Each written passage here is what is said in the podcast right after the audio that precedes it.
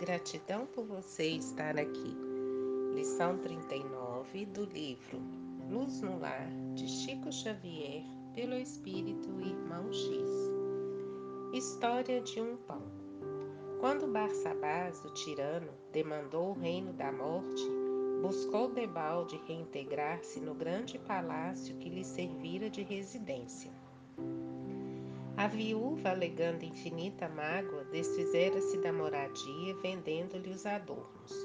Viu ele então baixelas e candelabros, telas e jarrões, tapetes e perfumes, joias e relíquias sob o martelo do leiloeiro, enquanto os filhos querelavam no tribunal disputando a melhor parte da herança.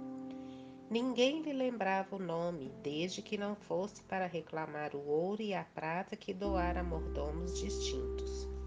E porque na memória de semelhantes amigos ele não passava agora de sombra, tentou o interesse afetivo de companheiros outros da infância. Todavia, entre estes encontrou simplesmente a recordação dos próprios atos de malquerença e de usura. Barsabás entregou as lágrimas de tal modo que a sombra lhe embargou por fim a visão, arrojando-o nas trevas. Vagueou por muito tempo no nevoeiro, entre vozes acusadoras, até que um dia aprendeu a pedir na oração, e como se a rogativa lhe servisse de bússola, embora caminhasse às escuras, eis que de súbito se lhe extingue a cegueira e ele vê diante de seus passos um santuário sublime, faiscante de luzes. Milhões de estrelas e pétalas fulgurantes povoavam-no em todas as direções. Barsabás, sem perceber, alcançara a casa das preces de louvor nas faixas inferiores do firmamento.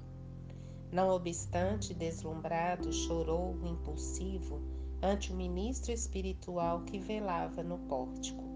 Após ouvi-lo, generoso funcionário angélico falou sereno: Barsabás, cada fragmento luminoso que contemplas é uma prece de gratidão que subiu da terra.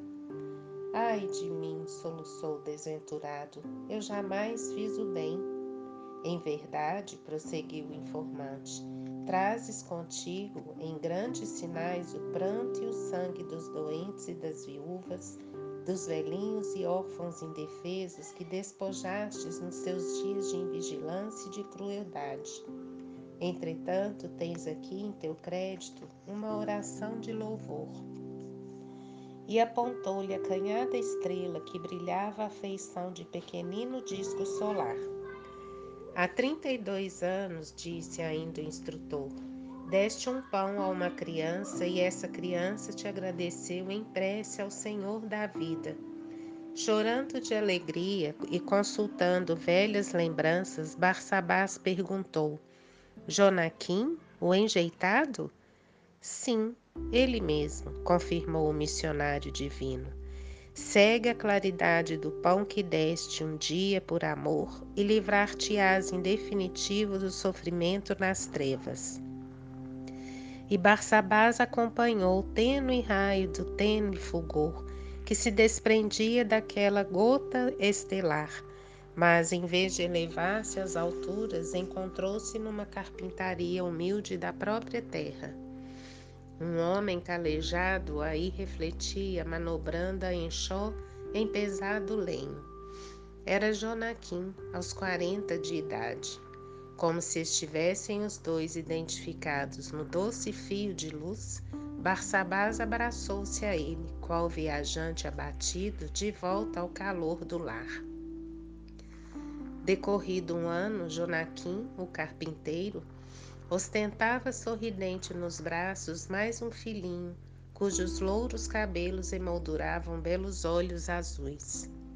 Com a bênção de um pão dado a um menino triste por espírito de amor puro, conquistara Barsabás nas leis eternas o prêmio de renascer para redimir-se.